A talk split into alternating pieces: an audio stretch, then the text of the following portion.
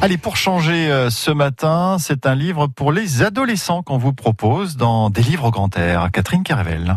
C'est mercredi, troisième jour de la semaine, et nous allons nous intéresser, euh, grâce à Camille Leland de Concarneau-Cornouailles Agglomération, à un autre livre aujourd'hui qui s'intitule D'or et d'oreiller. C'est un roman, hein, Camille Oui, tout à fait. C'est un roman pour les adolescents.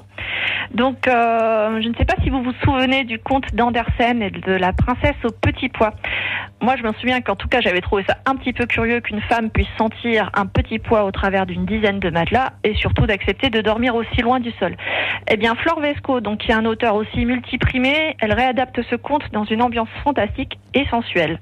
Elle y multiplie les références. C'est un vrai plaisir littéraire euh, parce qu'elle joue beaucoup avec les codes du conte. Enfin, en tout cas, quand on aime la littérature, euh, on y trouve beaucoup de beaucoup d'indices.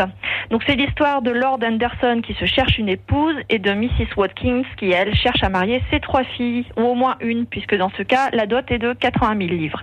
Donc, elle convient avec le Lord de faire dormir ses filles au château, seule, sans chaperon. Ça semble un petit peu classique, mais le style de Vesco est admirable et ça nous emmène progressivement vers le plaisir et l'angoisse.